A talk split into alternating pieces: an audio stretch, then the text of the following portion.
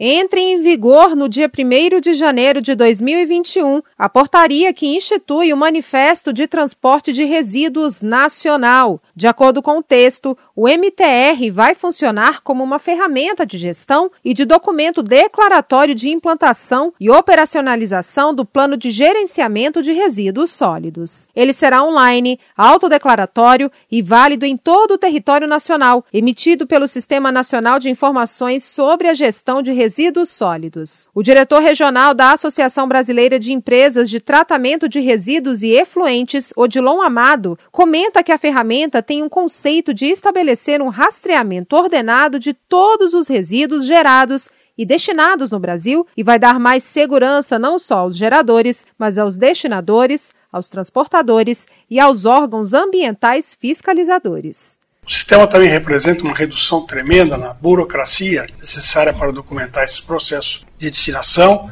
traz uma maior segurança ambiental para todos, reduz a quantidade de papéis que vão ser necessários para documentar esses processos, além de padronizar o sistema de descarte de resíduos no Brasil. A especialista em meio ambiente e sustentabilidade da Federação das Indústrias do Estado do Ceará, Elaine Cristina de Moraes Pereira, explica que a entidade vem realizando um trabalho de divulgação da ferramenta por meio de sindicatos e da mídia, alertando especialmente para o início de vigência do sistema. A importância do MTR e o que isso representa em termos de política nacional de resíduos sólidos está no fato dele alimentar o CINIR, por meio do qual será possível um conhecimento mais real dos resíduos gerados em território nacional e, a partir disso, desenvolver políticas públicas mais alinhadas com a nossa realidade. Em seu canal no YouTube, a Abetre disponibilizou um vídeo explicando passo a passo para preencher o Manifesto de Transporte de Resíduos. Já a empresa HL Soluções Ambientais